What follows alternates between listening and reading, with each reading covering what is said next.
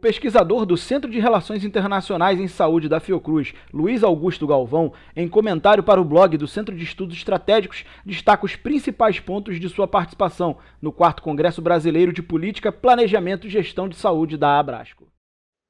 Nos Estados Unidos, a pandemia começa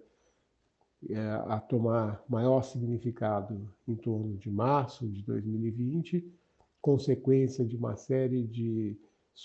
problemas no início de testagem e também de estabelecimento de protocolos que vão sendo superados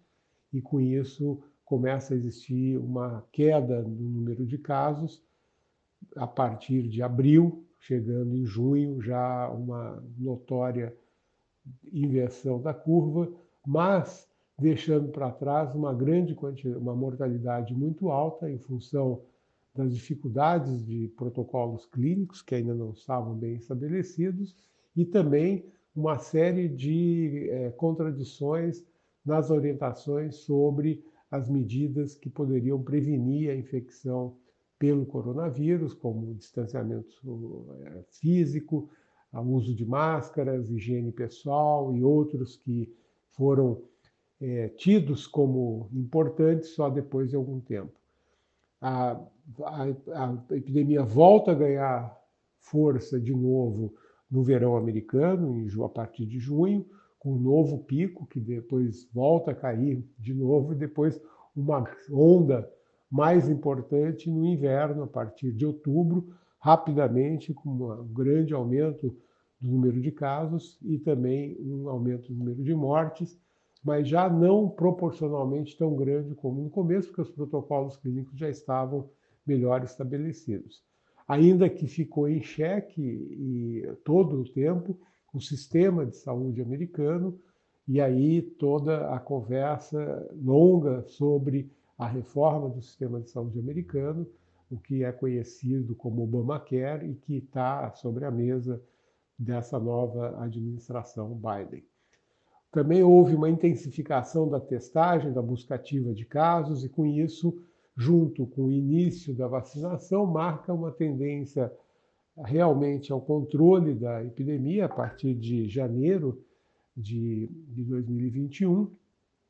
E ah, vários sites que tinham faziam análise dos dados publicados rotineiramente deixam de fazê-lo por considerar que já existe uma tendência estabelecida, aonde Todo adulto vai poder tomar vacina até final de junho de 2021. A imunidade de rebanho que vai ser obtida em 2021 não vai ser a desejada, em torno de agosto, setembro, mas vai ser suficiente para um controle geral e para permitir que se volte às condições do chamado novo normal, onde as pessoas poderiam deixar de usar muitas das medidas eh, precautórias em função da vacinação e em função do, do próprio novo meio que se constituiu para é, conviver com esse vírus é, da Covid. Também é, vai ser atingida a imunidade de rebanho maior na medida em que as crianças passarem a ser vacinadas, que não foram nesse princípio, e também na medida em que o, o movimento anti-vacina enfraqueça, e porque ainda é bastante forte a ponto de atingir isso. Assim, a imunidade realmente seria atingida em 2022, onde se teria essa condição do novo normal. Uma das questões importantes que aconteceu durante esse período da pandemia foi a exposição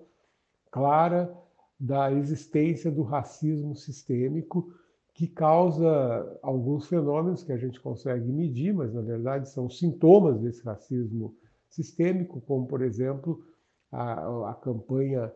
contra os, os, americanos de origem asiática, que chegou ao extremo de algumas atividades, algumas ações covardes e completamente agressivas, lamentáveis nos últimos dias. Também a questão do, do Black Lives Matter e todo esse movimento muito importante é, de, de correção da sociedade em termos do racismo sistêmico e que também se mede através de inequidades que se observa no número de casos e de mortalidade nas populações hispano, indígena e de afrodescendentes, que é sensivelmente e significativamente maior é, do que a das outras populações.